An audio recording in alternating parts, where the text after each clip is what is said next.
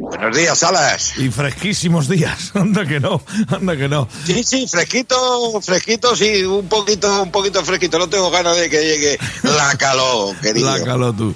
Bueno, hubo Copa del Rey, ¿cómo anda la cosa? Pues mira, el primer envite de semifinales partido de ida fue ayer en el Sadar y ganó Osasuna, 1-0 al Athletic Club y gol de Abde, un jugador que está cedido por el Fútbol Club Barcelona y precisamente el Barcelona será uno de los protagonistas en la jornada de hoy en el partido estelar, en el clásico, otro clásico más, por si no había más, y nos quedan otros dos, el de vuelta y el de liga.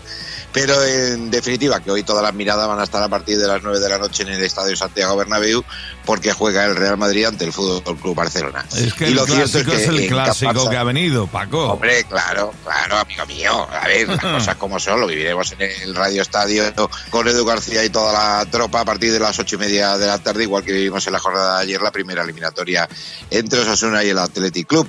Y te digo que el Barcelona pues llega ahora mismo con alguna duda que otra después de Palmar en Almería y con las bajas pues de Pedri, de Dembélé y de, de, Lewandowski. Es que la temporada, las temporadas son muy largas y siempre llegan momentos eh, complicados, ese momento complicado que ya tuvo que pasar el Real Madrid con algunas lesiones y ahora el Real Madrid pues parece que está un poquito, un poquito no, yo te diría que bastante más entonado que en el mes de enero, así que apasionante la jornada de hoy la que vamos a vivir. Ya ha entrado en una racha. Estas rachas son como para los, los de la marina, los de los veleros, estas rachas de viento hay que aprovecharlas. Anda que no.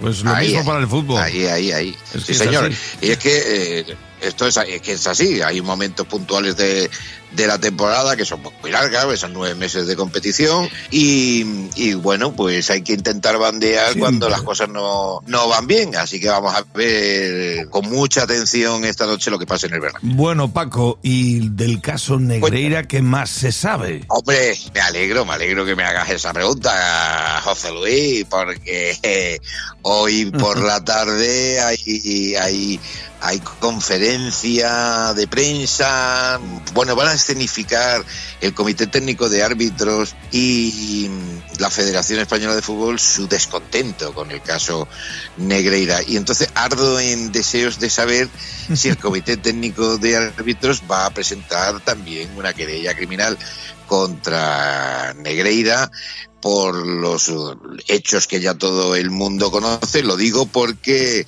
no les ha sentado nada bien que Estrada Fernández, eh, colegiado todavía en activo, pero en el bar, la haya presentado de manera particular. Entonces, parece ser que están muy cabreados por hacer algo que tenían que haber hecho ellos en primera instancia. Así que creo que va, va a estar interesante la, la, reunión de esta tarde. Se pone intensita la cosa. Y un último apunte que tiene que ver con el Cádiz. Pues tiene que ver con el Cádiz que eh, a mí me sorprende. Es verdad que ya en el fútbol me sorprenden muy pocas cosas.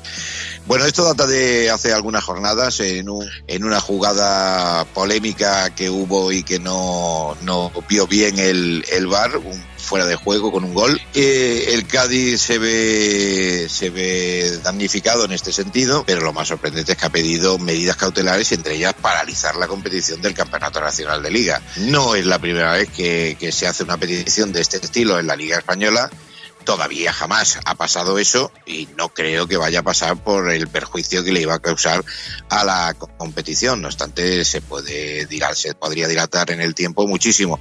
Pero me sorprende, me sorprende bastante lo que ha hecho el Cádiz, quizás por la situación que está atravesando con, con la zona baja de la tabla, igual que el año pasado, igual que cada casi siempre que está el Cádiz en, en primera división.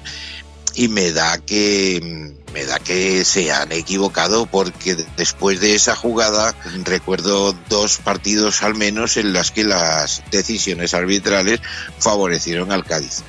Eh, ¿Que es un error? Sí, pero yo creo que lo que lo que piden a mí particularmente me parece una auténtica barbaridad. Ay, el conflicto a estas alturas de la película que venga, sí. Bueno, bueno, la cara por detrás del deporte. Paco Reyes, que tengas un perfecto día y ya te sentimos este fin de semana en el Radio Estadio Noche. Un abrazo muy grande, Salas. No son horas